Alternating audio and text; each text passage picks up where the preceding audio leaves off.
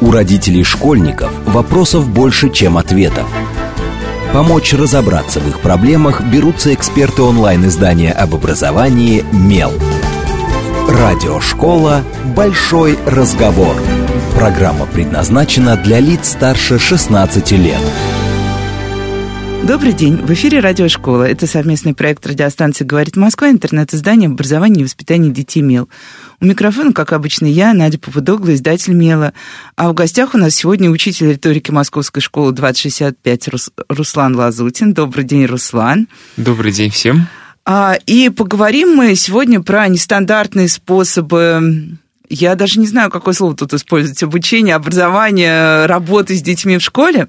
В общем, о том, что немножко выходит за рамки классического представления учитель стоит у доски и доносит до детей материал. У меня тут была недавно смешная история а, с собственным ребенком, когда а, я помогала ему понять курс истории средних веков. Мы читали обычный базовый школьный учебник для шестого класса, и там была такая формулировка, что описание средневековых школ, что вот нужно было заучить, никак не трактовать, не толковать. И в конце вопрос, а чем современные школы отличаются от средневековых? И мой ребенок поднял на меня глаза, и была немножко такая странная пауза.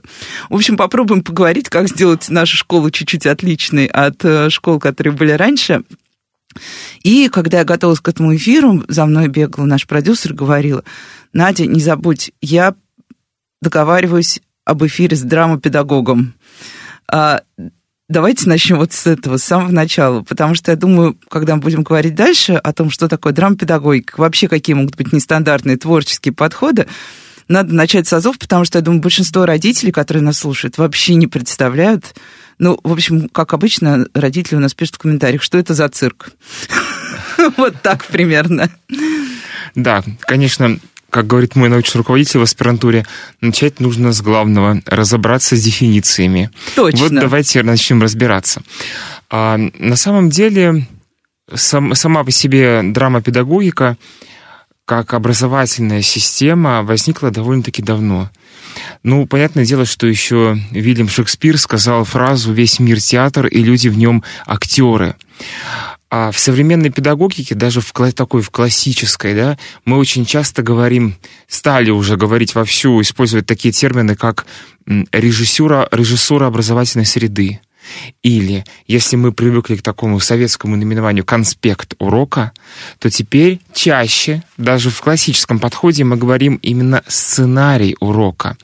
И не секрет, что ведущие педагогические системы и отечественные, и мировые, они говорят о том, что, что безусловно, учитель а, во время урока а, это, конечно же, режиссер. И когда учитель дает урок, либо даже внеклассное мероприятие, то, безусловно, он выступает в первую очередь как режиссер, как сценарист, он должен продумать эту образовательную среду. А все-таки сам термин именно драма, педагогика, да, как э, по-английски uh, drama in education, uh, он uh, возник в 20 веке, ну, в самом конце 19, последней трети 19 уже об этом открыто стали говорить, а затем в России стал приниматься, пошла рецепция, восприятие, а затем уже, потом был какой-то момент такого застоя, мы как-то так подзабыли об этом, да, ну понятно, что в образовании все циклично, и вот мы возвращаемся. Кажется, что это что-то новое, на самом деле все новое — это хорошо забытое старое. А, безусловно, это драмопедагогика — это система методов и приемов, и когда учитель, э, вот сразу хочу оговориться, да, что когда учитель заставляет детей ставить взрослую пьесу, это не имеет отношения. Это никакого отношения, да, к драмопедагогике не имеет совсем. А драмопедагогика, к сожалению, в 21 веке, как бы нам как бы мы не хотели этого, но, к сожалению, в 21 веке часто, в том числе из-за цифры, а, в том числе ну, вообще из-за банального дефицита человеческого общения, вот самый гуманный на, в мире процесс, процесс обучения. Ведь я тебя чему-то учу, потому что я хочу, чтобы ты что-то знал. А почему я хочу, чтобы ты что-то знал? Ну, потому что это самый гуманный процесс. Вот, к сожалению, самый гуманный процесс, процесс обучения, воспитания, стал скатываться куда-то вниз и превращаться в какой-то даже порой антигуманный антигуманный... Ну и изрядно технический. Да, то есть набор навыков, на... да. система оценивания и вперед. Да. При этом вот таким отношением человек-человек а, мы, к сожалению, стали уделять все больше внимания и, конечно, ключевая задача драмопедагогики — это вот эту, во-первых, связь между учителем и учеником восстановить, дать возможность э, мотивации новой развернуться, дать возможность какой-то материал прожить, а ведь когда мы что-то проживаем, мы запоминаем это явно на всю жизнь, но если не на всю жизнь, то качественно иным образом, да. Вот все эти сложные задачи, такие вот, я бы сказал, даже какие-то нечеловеческие порой, да, потому что у всех у нас нас ресурсы разные, да, и, а учитель призван эти задачи решать на уроке, да, и в том его талант, в том его призвание. Вот именно такие цели и задачи решает драмопедагогика. Я вас слушала и думала о том, что как все немножко похоже, вне зависимости от того, где бы ты ни работал, с кем бы ты ни работал, потому что а, вот на слове сценарий я, например, знаю, что в медиа мы когда-то давно, ну, я работаю уже 20 лет, а, когда-то давно у нас все называлось план текста, Сейчас это слово тоже давно ушло в прошлое, и всегда ты проще сценарий текста, сценарий интервью, даже если речь не идет о видеоинтервью, а обычном интервью, которое будет потом выпущено в словах. И главной ценностью становится не а, ну, как было в начале, например, 2000-х, просто некое число людей, которые соприкоснулись с текстом, а число людей, которые были вовлечены в текст, так или иначе. То есть это все про вовлечение, в тех условиях, в которых на самом деле вовлекать сложно. Давайте попробуем теперь приземлить. Вот э, мы э, объяснили теорию, э, а вы учитель в школе. А как это происходит? То есть вы учитель риторики, кстати, вот не во всех школах уже есть риторика. Это достаточно да, редкая это... сейчас. Да-да, безусловно, это это один из профильных предметов, который мы а, преподаем в рамках образовательной модели «Новый педагогический класс в московской школе». А, он потому так и называется, именно «Новый педагогический», поскольку мы не готовим будущих педагогов. Конечно, нам очень хотелось бы, чтобы кто-то из ребят связал свою жизнь с педагогикой, но главное в этой образовательной модели — это чтобы мы подготовили в этом предпрофессиональном классе детей, которые выберут а, профессию человек-человек. А в профессии человек-человек, безусловно, навыки речи, речевые навыки, они являются а, важнейшими. Поэтому-то и риторика, собственно говоря, у них это один из профильных предметов. Да. Так, а, а теперь вот да, теперь как, как все происходит? Вот хотя бы в рамках вашего предмета. Что это? Это тоже я, когда э, готовилась к эфиру, я читала о том, у меня даже будет вопрос, как можно применять эти приемы на всяких естественных уроках и так далее.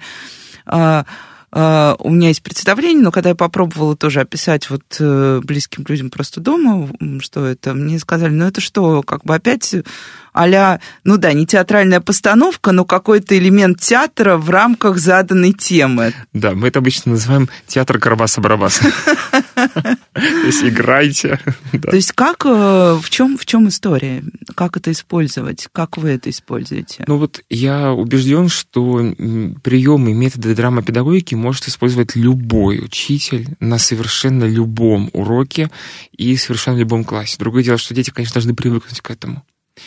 А, ну, все мы, педагоги, знаем, да, что мы давно уже живем в ситуации а, работы по ВГОСу, по федеральному государственному образовательному стандарту, и, безусловно, любой урок, построенный по ВГОС, должен содержать этап рефлексии. Но как ее провести, да. Это идеальный мир. Да, это идеальный мир, но как ее провести не для галочки? Как ее провести, чтобы ребенок вот сумел как ребенку вообще сказать порой то, что, может быть, не хотят услышать? А как ребенку сказать то, что, возможно, вот он заранее знает, что это вызовет какую-то неправильную реакцию. Да, дети же очень стараются быть в школе социально одобряемыми. Конечно, да, им, им хочется вот этого социального одобрения, порой даже больше от, от да, своих сверстников, чем Именно, от учителя. Я в, в том числе про Конечно, одноклассников. Да. Ты не скажешь, что... Э, мой день сегодня пошел не так, и все пошло не так, потому что, и не дай бог, там будет одноклассник. Фигура. Конечно. И здесь вот применение, например, ну, той же какой-то игрушки. А вот там нашему, например, там Пушкину из гипса, ему сегодня вот на уроке бы не понравилось. И он не понял, вот чем э, страдательные причастия отличаются от действительности. Что же сегодня наш Пушкин? А вот он не понял, почему это в грамматике появилась такая категория. Зачем нужны эти страдательные действительные причастия? Это сигнал для учителя. Это, что... Да, я подумала, что это отлично. Да, это сигнал для учителя, что ребенок не понял. И сам бы он, ну, 80% детей, они не признаются. Они не признаются даже у того учителя, который, ну, явно отреагирует как-то вот э, приемлемо, да, и удобно для этого несчастного Пети и Васи, который не понял, что такое залог у причастия, да. То есть э, драма-педагогика, безусловно, опирается на искусство в которое мы, безусловно, стараемся детей погрузить, тем более школа мегаполиса, да, ресурсы столицы, да, они, безусловно, здесь, с одной стороны, и завораживают своим простором, а с другой стороны, когда ты начинаешь все-таки с конкретным классом выбирать, да, а, куда пойти и для чего пойти, то ты понимаешь, что это на самом деле не так просто. А, и я, когда только начинал работать, у меня часто были... А сколько лет вы работаете? Я работаю 9 лет. А когда я только начала работать, у меня часто были такие вот э, уроки, да, ну не уроки, я бы сказал, такие, ну вот образовательные события, да, в разных самых э, музеях, и я видел, как дети, которые вот в, работая в классе, жив, на живом уроке, на обыкновенном уроке, они вот раскрываются, они работают, они понимают, что им делать, и они попадают в музейное пространство, и они выключаются. А другие дети наоборот – они могут э, в музейном пространстве вдруг раскрыться, да, в творческих... Для каждого, да, своя среда. Да, э, да. То есть, оказывается, есть определенные приемы и технологии, которыми как раз-таки владеет драмопедагогика. А бывают дети, которым просто становится порой даже не психологически, а уже физически плохо. Но почему? Ну, потому что это чужеродное пространство.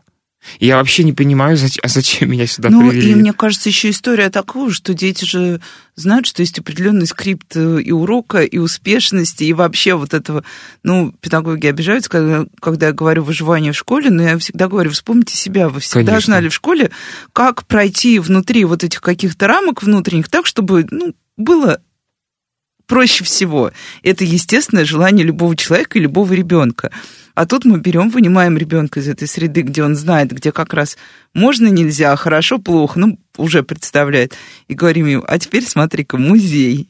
И у тебя совершенно другие задачи, совершенно другие цели, и ты, возможно, вообще не понимаешь, зачем тебе это нужно. Конечно. И для него это ситуация полного выключения, нестандартная ситуация. Но ведь сама жизнь нас учит тому, что мы стандартные задачи не решаем. Да, мы их решаем. Но любая нестандартная да, ситуация человека, взрослого человека, ставит часто в тупик. И вот э, как подготовить, да, вот такое вот образовательное событие в музейном пространстве, которое было бы, ну, качественно иного уровня. Причем поработать м- системно. Э, с одной и той же да, целевой аудиторией, с одной и той же группой сходить э, в одну и ту же музей-квартиру, например, но в разном возрасте. И пусть, например, через год, например, пропустить год. И когда сами дети говорят о том, насколько они выросли, и насколько для них уже это пространство казалось вот казалось сначала чужеродным, а теперь оно вот свое собственное, оно, оно, оно совершенно другое. И они сами говорят, а потому что мы выросли, а потому что мы изменились.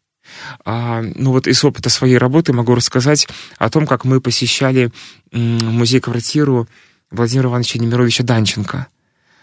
А, седьмой класс. Ну вот такое традиционное совершенно сочинение описание интерьера. Да, вот описание картины, описание интерьера. Описание интерьера. Два сочинения, которые меня всегда завораживают. Да, вот описание интерьера. Ну, понятно, как будет э, в стандартном ключе классический педагог работать. Он покажет тексты, которые можно считать эталонными. Да? А, безусловно, можно почитать описание интерьеров в литературе XIX века. Да? Все это реализм нам дает здесь огромное поле для деятельности. Да? Те же там интерьеры Гоголя, интерьеры Толстого совершенно замечательные. Да? Другие совершенно интерьеры Федора Михайловича Достоевского, да, и так далее.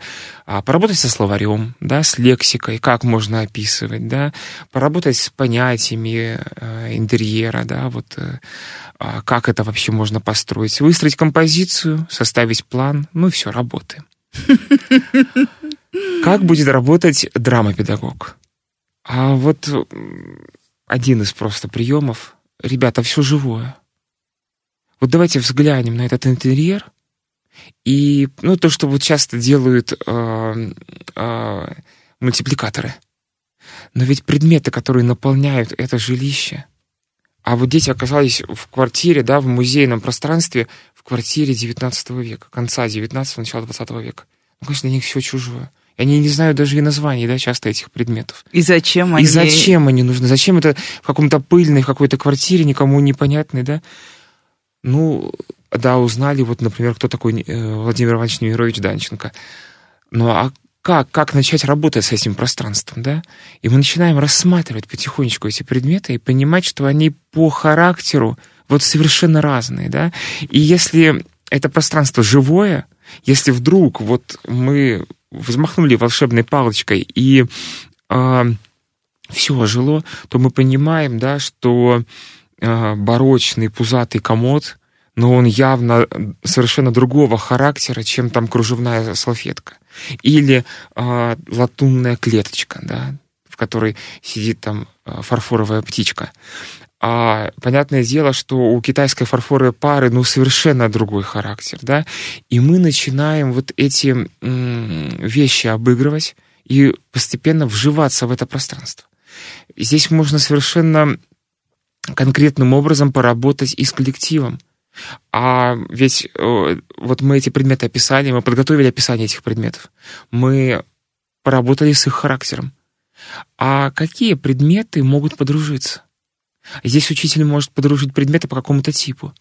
И, конечно, детям хочется самим подружиться, но это явно будут их выборы, они подружатся явно со своими друзьями. Да, конечно. А если их заставить подружиться э, с, предметом. с предметами, да, предмет с предметом, не я, ты, личность, да, а вот эти предметы.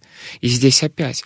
А давайте мы сочиним текст, в котором эти предметы, ну, такая вот история, да, вот такой вот рассказ, да, миниатюра, как они подружились какие события могли произойти. А каким образом эти предметы, которые, ну, явно из разных уголков Земли, да, и там из Европы, из Азии, а каким образом они могли вот оказаться в этом пространстве? Давайте попробуем представить, помечтаем.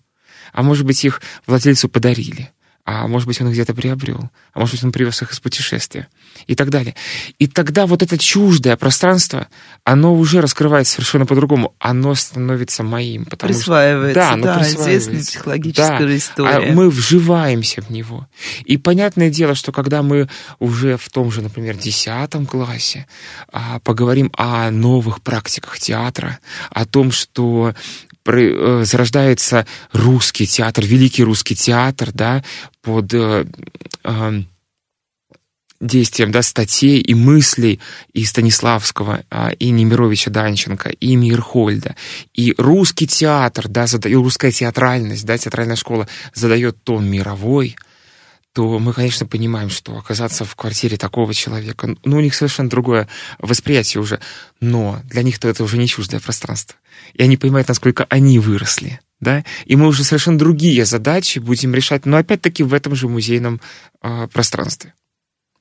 Я сидела, да, и думала, как это здорово, потому что мне кажется, самые ненавистные детские экскурсии, вот эти музейные дни, это экскурсии по музеям-квартирам, которых в Москве великое множество. И вот они обивают пороги этих квартир, вот их проводят и говорят, посмотрите направо, этот стол Лев Николаевич получил в подарок от Петра Петровича, а вот здесь жила горничная, и никто вообще не думает там, почему печь стоит так иначе, почему здесь действительно стоит какая-то странная ширма, и э, наши великие писатели и поэты, и кто угодно, театральные деятели. Ну, в общем, все, у кого есть в Москве теперь квартира музея, они, мне кажется, вздыхают, когда видят детей, которых гонят через все это. И выходят они, конечно, вообще совершенно не осознав, что они видели, приходят домой и говорят, а, ну да, мы были в музее-квартире. Ну дай бог, что их там что-то поразит, как вот я наблюдаю иногда экскурсии в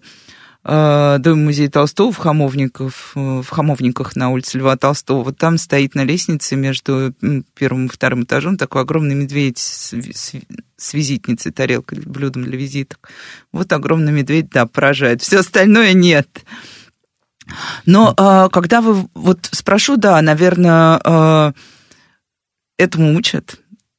Вот вы рассказали, э, я понимаю, что это требует, ну, не просто какого-то, мы постоянно говорим педагогическое творчество, педагогическое творчество, но ощущение, что тут должны быть какие-то именно вот вполне э, вещи, которым педагог может научиться. Ну да, тебе в классическом педвузе, особенно не московском, где есть сейчас действительно какие-то очень интересные спецкурсы. Я иногда смотрю на, на расписание спецкурсов, которые теперь есть в, в МГПУ, например, думаю, о, как прикольно, я бы сама с удовольствием сходила. А вот обычный вуз, вот человек закончил, вот стал педагогом, он послушает вас и подумает, а как это? Вы, наверное, из театра сами.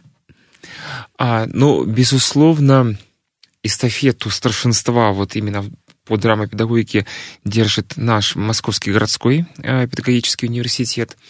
А, и даже была, э, были если я не ошибаюсь, два набора, а, вот уникальную такую магистерскую программу, а, которая как раз-таки была посвящена драмопедагогике и режиссуре образовательной а, среды. Вот. И где, где замечательные преподаватели что удивительно, набрали не только педагогов и не только людей э, из ну, театральной, то, театральной среды. Да. А, и построить, смогли построить таким образом обучение, что людей образования в большей степени обучали именно приемам вот театра да, и режиссуре, а, а людей из театра в большей степени учили образование, да, образование, процессу. да. И тут был такой вот э, симбиоз в котором э, произошло, конечно же, взаимообогащение. Взаимообогащение.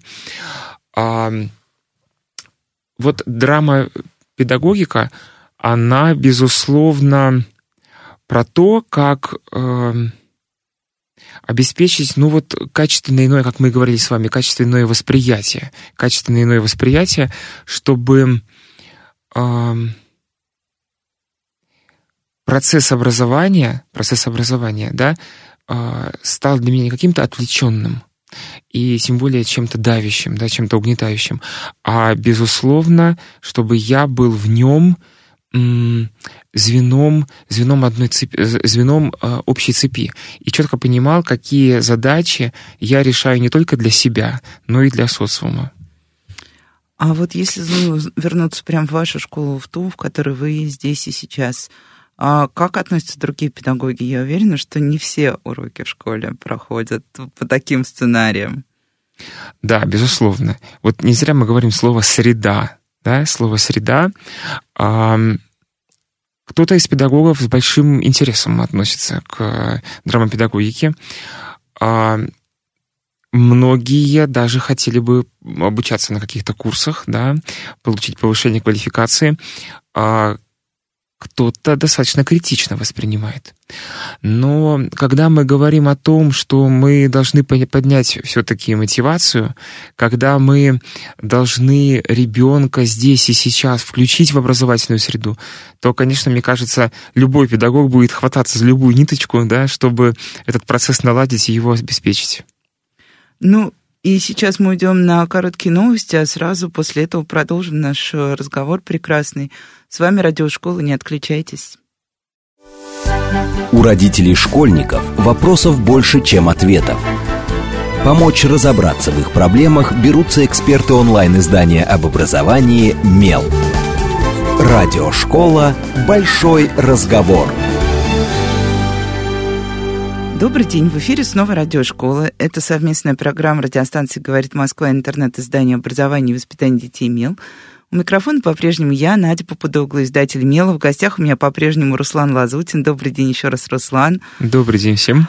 А, Руслан, учитель риторики Московской школы 2065. И говорим мы с, э, ним сегодня о том, как э, можно изменить немножко то, что мы называем сухим словосочетанием образовательный процесс внутри школы, а, через творчество, как можно вовлечь детей, как можно дать им совершенно неожиданные сценарии а, уроков, и даже не просто уроков, а в целом получается какой-то школьной жизни э, в широком понимании, потому что школа перестает быть таким образом протокольным, прозрачным, в плохом смысле слова, учреждением, от которого ты ничего не ждешь. И мы в первом плане уже поговорили, что такое дрампедагогика. И здесь я, наверное, для а, всех должна задать такой не очень корректный вопрос, но он неизбежно возникнет, поэтому хочется внести ясность. У нас очень много говорят про геймификацию образования, да, в разных смыслах. Есть цифровая геймификация, а, есть физическая геймификация, и сейчас вот то, что вы рассказали про драм-педагогику. У меня есть ощущение, что это все-таки немного разные вещи, но вот если попробовать объяснить это отличие, эту разность, вот что бы вы сказали? Одно и то же или немножко отличается? Отличается, безусловно, потому что драма, во-первых, э, геймификация э, — это процесс, ну, на мой взгляд, менее направленный на результат. Да, это когда мы просто... Это часто процесс ради процесса. Да, да? это часто процесс ради процесса. Драма-педагогика, она ставит э, цель, конкретные цели — конкретные цели, в которые мы любим говорить, ну вот как мы называем, содержание образования, да, а, и драма-педагогика, в отличие от геймификации, она же решает еще и большое количество э, вопросов э, такого психологического характера, эмоционального характера, да, э, которые вот геймификация, конечно же, не решает. А вот если, да, если поговорить про то, как э, на это реагируют сами дети, я думаю, что если бы вот мой ребенок сейчас оказался у вас на уроке, он бы, конечно, был очень смущен. То есть надо как-то, вы как-то готовите детей к тому, вот 1 сентября, он там условно 2 3 а, вот у вас новые дети, вы их как-то готовите к тому, в какой процесс они будут погружены. И такой бестактный вопрос, как все это оценивать, потому что с точки зрения пятибальной системы я не вижу здесь особого ресурса для оценивания. Да, вот э, насчет ресурсов для оценивания, да, э, мы часто обучаем детей, э, ну, таким традиционным шаблонным вещам, да, и учим их ну вот как такое есть слово совершенно жуткое, натаскивание, да, натаскивание. А при этом как только они выключаются вот из этой среды, в которой они уже достаточно успешны, они, к сожалению, остаются один на один, да, вот с этим чистым листом бумаги и впадают в жуткий ступор. Но ведь когда мы говорим об искусстве, ну, а урок литературы, да, это урок искусства, мы часто об этом забываем даже сами. Да, да? урок русского это И урок, урок русского, конечно, это тоже урок искусства, да. А, дальше, а, на уроках истории мы часто, да, изучаем эпохи исторические и погружаемся в культурную среду.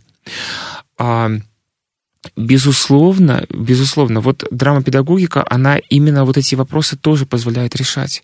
И Конечно, дети, которые привыкли к таким традиционным урокам классическим, они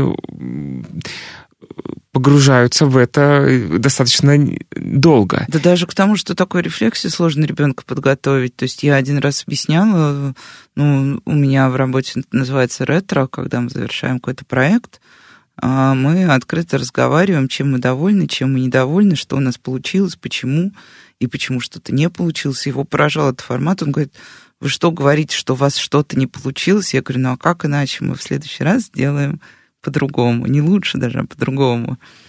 Вот как, да, как им объяснить, как все это будет? А, ну, здесь, конечно, учитель должен идти поэтапно. Во-первых, самому расти, смотреть, а, что предлагает да, мир, что предлагает а, другие школы. А, и, безусловно, идти поэтапно и потихонечку внедрять какие-то вот такие, я бы сказал, на определенных, на определенных этапах урока, да, какие-то виды работы, которые вот были бы связаны как раз-таки с драмопедагогикой. Потому что, безусловно, ну, классная урочная система стара как мир, да? И всегда мы говорим о том, что она умирает. Но, но она держится. Да, но она держится, конечно же, да, и урок, конечно же, и в современной школе урок — это ведущий тип деятельности, да, он главный, да, но дать на сухом уроке, да, вот выделить на сухом уроке таком 5-7 а, минут, на какое-то творчество, да, на какую-то творческую работу, на обмен мнениями, содержательный обмен мнениями, да, и на самоанализ, потому что дети сами часто говорят, что когда вот мы проанализировали, я сам дал себе оценку, это всегда вот возможность для роста, и роста в том числе и эмоционального, для управления, да, то есть я четко понимаю, а зачем это сейчас мне, и какой затем выход это событие даст мне, а зачем вот эта деятельность была сегодня и какому результату она меня приведет или не приведет завтра. И здесь, конечно, ребенок и самомотивирует себя да, в этой э, образовательной среде. И э, вот это погружение, как я уже сказал, в театр Карабаса-Барабаса, да, оно, безусловно, а, лишает ребенка вот этой возможно, э, возможности понять, а для чего мне это сегодня. И если мы теряем эту ниточку, а для чего мне это сегодня, то, конечно, неизбежно падает и уровень учебной мотивации. А и родители, и э, педагоги, конечно, мы очень хотим, чтобы уровень мотивации у ребенка был высоким. Это, кстати, хорошая ремарка, потому что сравнительно недавно на Меле выходила публикация об одной московской школе, э, где ввели критериальное оценивание 0,1,2. И многих родителей возмутила эта история, потому что, ну, а, понятно, что ты теряешь привычную тебе систему координат, хотя, по сути, ничего не меняется, потому что отметки у нас сводятся к 3, 4, 5, как правило, ну и 2, как высшая мера наказания, и просто вот, ну, мне кажется, я знаю педагогов, которые уже давно вообще не ставят двойки, потому что не видят в них смысла, только вот если прям нужно привлечь внимание. В электронном журнале двойка, а теперь-то, наконец, э, что-то случится. А, но Почему я вспомнила об этом э, материале сейчас? Потому что, да, родители как раз возмутило, что 5-7 минут на уроке дети должны посвятить вот этому описанию того, что они сами поняли, не поняли. Ну, в разных... Э, это речь шла о начальной школе, там больше было графическое обозначение, как я себя чувствовал на уроке, там, много ли я понял, там, улыбочка или грустный личико, неважно. Вот, родители спрашивали, а зачем нам это нужно, а где вот проще же понял, не понял. Так что это просто к тому, что, мне кажется, нам всем нужно думать о том, какая мотивация у нас родителей, что наш ребенок ходит в ту или иную школу, чего мы хотим на выходе из всего этого, кроме удовлетворительных результатов ЕГЭ, ну или высоких, если уж там по максимуму идти. А, а у вас родители задают вопросы? Или нет? Или вообще ни разу не приближались? Ну, как бы... И повезло. Как правило, родители с пониманием, с интересом видят, что дети чем-то занимаются. Да, другое дело, что, конечно, все, что выбивается из такого вот э, традиционалистского подхода, да, безусловно, э, как правило, у родительской общественности сначала вызывает э, бурю отрицательных эмоций. Ну, это страх, как да. правило. Ну, вспомните, да, вот классический пример, когда мы, например, разбираем, определяем какие-то категории грамматические, например, у по тексту оказиональному Петрашевской «Пусть кибятые». Да, ну, вспомните вот эти письма родителей, да, в редакции министерства о том, что, ну, что же это такое, ну, как этот учитель может задавать такие вещи, Докатились. Да, да докатились. Но вот на самом деле такой, такой пример, который уже классический и уже традиционный в образовании, да, ну, это же пример драмопедагогики. Потому что если ребенок усвоил грамматические категории, то он и на этих искусственных словах их определяет. Если он как раз-таки их научился опять на этих искусственных словах, это значит, что в живой речи, в живом языке он их явно определит. Да? Ну, э, вспомним простое школьное правило да, из седьмого класса там, о, о причастии и причастных оборотах. Да? Ну вот просто разыграли, да, Э, дали шаблон, ну, как в этой игре знаменитой, да, что ты причастие, да, ты зависимые слова, значит, я вас точно должен взять за руки, потому что и вести вас, потому что вы от меня зави... понятно, зависите, кстати. конечно. А вот я определяемое слово, я вообще самое главное здесь. И в зависимости от того, куда я встану, будет вопрос вообще, надо ставить запятые или не надо. И если мы это проиграем, Ну, это же надо понять, во-первых, правила игры, а это восприятие этого грамматического правила. На это не уйдет много времени, но обеспечит опять качественный иной уровень восприятия. И он точно запомнит этот Вася, как он в седьмом классе был причастием. Да. Или определяемым словом. Да, мой ребенок однажды был рыбой на географии, ему очень понравилось. Э, он сказал, что он все понял, хотя география не его сильная сторона. Обычно он большую часть, мне кажется, пропускает мимо ушей того, что происходит на уроке, а потом пытается добить домашкой вот это все, что он не понял. Ну, естественно, как все нормальные десятилетние дети, э, там много есть более интересных штук и вещей. А, спрошу еще тоже, я когда перед эфиром смотрела а, всякие иностранные источники, там есть прям понятие драма teacher. Вот драма teacher это про вас или не про вас? Или все-таки в западном мире это уже как-то вообще отдельная история совсем? То есть вот соотнесение... Мы, кстати, для тех, кто пропустил, в первой половине программы уже обсудили, что есть магистрские программы в а, городском педагогическом университете, что уже это выделенное направление, но вот именно вот, я не знаю, в дипломе написано драма teacher. А речь о моем дипломе? Нет, да, и о вашем, и о том, на самом деле, вот как мы соотносимся с той системой в плане подготовки, наверное, осознания, кто вот этот педагог. Ну вот в, западной системе считается, что этот педагог, он все-таки не предметник. Mm, то, да, вот да. я да-да-да, он не предметник. То есть он помогает предметникам, ну вот, аккумулировать образовательное пространство, сделать его таким, выстроить... Э, То есть это человек, который помогает э, да. выстроить образовательный да. процесс в нетиповых формах. В нетиповых формах, совершенно верно. И он может, он, безусловно, проводит занятия, вся среда искусства, да, она, безусловно, для него и ради него. Вот это межличностное, межличностные отношения, это тоже про него. А это образование может дополнять основное предметное образование. Ну и, собственно говоря, у нас эта вся ситуация развивается примерно таким же образом. Но только идет от предметника, да, получается. но идет от предметника, да, идет от предметника. Потому что, конечно, в российском образовании мы всегда придерживаемся принципа, да, вот и научности, и э, все-таки... А насколько вы эксперт? Это вопрос, который я слышу просто во всех э, во всех историях жизненных э, вот этот момент экспертности и научности, он супер важен, мне кажется, в образовании. Если говорить о моем образовании, то э, мое образование классическое. А, а, вот эта магистрская программа, о которой мы с вами говорили, я не заканчивал, но курсы повышения квалификации, которые, э, которые организовывали те же самые э, педагоги нашего городского университета, я прошел большим интересом.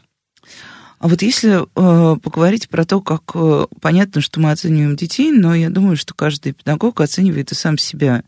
Ну, как бы, вот э, если бы вы попробовали определить критерии, по которым вы оцениваете, насколько удалось то, что было придумано, какими бы были вот эти критерии, там, я не знаю, условно, все дети вовлечены, да, все дети реагируют, или другие. Мне сложно представить себя на месте педагога, поэтому не буду дальше даже выстраивать гипотезы.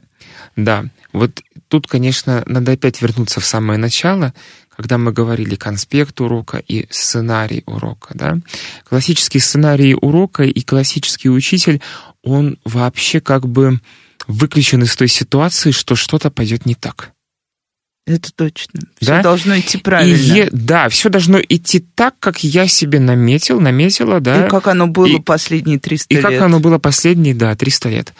А драма-педагог, он наоборот всегда настроен не то, что, наверное, даже неправильно. Он, Допускает. Он не исключает ситуации, mm-hmm. что вот сейчас оно пойдет не так, как я себе там придумал. Вот здесь, безусловно, с одной стороны, это более тяжелая работа по подготовке и более тяжелая работа по мне кажется, по вовлеченности, по вовлеченности да, уроке, да. и самого урока, да, да, да, да. Но и качественно другой, конечно же, потом выстрел, да, потому что когда учитель вот так именно вооружен, да, и он выстраивает это, это пространство, да, таким образом, что у него всегда, как в шахматной игре, есть, да, возможность отступить, А здесь, конечно же, это совершенно другое. А драмопедагогика, вы имеете в виду вот успешность урока драмопедагога, да? Ну, ваш даже нет. Я думаю, сложно экстраполировать, потому что я, сколько общаюсь с педагогами, всегда понимаю, что у них очень сильно вот есть э, а, внешний какой-то критериальный ряд, как они себя оценивают, там, от, я не знаю, уровня класса по а, отметкам до там чего-то еще. А есть внутренний, когда учитель доволен или недоволен. Вот ситуация, когда вы довольны и недовольны. Да. Именно вы, не вот в целом педагоги. Но, безусловно, большую радость приносит урок, на котором всем детям было интересно. Вот это, конечно, высший пилотаж. И когда детям было интересно настолько, что они хотят продолжения, они хотят понимать, вот, а что будет дальше, и какое применение еще будет у этого материала, как еще мы сможем поработать там, да, со словом, а, какие еще, как я смогу даже применить это в своей взрослой жизни самостоятельной, да, а такой вот простой пример не всякий взрослый знает, да, что в принципе к человеку нельзя, а, нельзя обращаться, кроме как по имени. Да? Мы так устроены, да, вот просто даже биологически, да, что когда к нам обращаются по имени, ну, мы не можем не отозваться, да. Это вот правило успешного общения, да, обратись по имени. Тебе нужен этот человек, ты первый раз в жизни к нему обращаешься. Вот удосужься узнать, как его зовут, да, обратись по имени, наладь контакт, да, вот свой-свой, да, или как построить фразу, да, на тех же занятиях по риторике, да, но если мы выстраиваем фразу «не могли бы вы», то мы грамматически уже... Я мы... все время учу да. этому своему ребенку, мам, а мне можно? Я говорю, какой ответ ты ждешь? Конечно. То есть мы уже как бы программируем фиаско, собственное фиаско коммуникативное, да, зачем не могли бы вы? Вот не могли бы. Не, мы не могли да. бы. Да. Вот давайте, у вас получится, да, и так далее. То есть вот другое совершенно выстраивание фразы. И здесь, конечно, для педагога, мне кажется, это самое, самое важное. А научиться решать стандартные задачи можно в том числе и вот этими нестандартными методами. Я, кстати, вот тоже, пока вы говорили, думала, вспоминала один давний наш спор э, с одним педагогом. Я ну, у меня есть внутреннее недоумение до сих пор, хотя я уже очень давно была школьницей, сейчас у меня собственный школьник. Меня всегда очень э, задевало то, что на тетради ты пишешь сначала фамилию, а потом имя ну, то есть, и я помню, что я писала, старалась писать, ну, потому что у нас дома считал, что им идет первым, несмотря на то, что в официальных документах ты всегда пишешь, я такой-то, такой-то, такой-то ФИО. Вот. А, и потом мне педагог объяснял, ну, потому что, знаешь, вот у меня Оль в классе 5, и вот на их тетрадях Оля, Оля, Оля в начале. А мне нужно было, чтобы была фамилия, чтобы я сразу понимала, какая Оля. Я говорю, ну, слушай, ну, ты же глазами сразу охватываешь тетрадь. Ты видишь эту Олю сразу. А зато Оля чувствует, что она все-таки Оля, а не вот это по фамилии э, упал, отжался, выполнил задание. Мне кажется, вот каких-то таких даже мелочей нашей школе иногда не хватает, гибкости в мелочах, Конечно. которые, да, делают э, мы все время боремся с редакторами, они вот, когда пообщаются, извините меня, дорогие чиновники, а с чиновниками они начинают говорить словами обучающийся, а, учащийся и ученик. Я говорю, ребят, ну вот же речь идет о людях, которые сейчас ходят в школу. Какие они обучающиеся? Что это за пассивное, страшное слово? Ушли куда-то далеко от дрампедагогики, но, наверное, нет. Мне кажется, все равно это важно проговаривать. Вот, но а, очень сложно, мне кажется, все равно доказать э, людям, что риторика — это хард-навык. Вот нет, я просто помню, как в моей школе упраздняли риторику. Я еще попала в поток, где была риторика. У нас она была два года. Я очень благодарна этим урокам, как и большинству, что со мной было в школе. А потом ее упразднили, решив, ну, избыточный час. Оставим его внеклассным. Естественно, когда что-то остается внеклассным и школе в старшей это уже восьмой урок, а не дай бог девятый, естественно, там особо много желающих не осталось на риторику.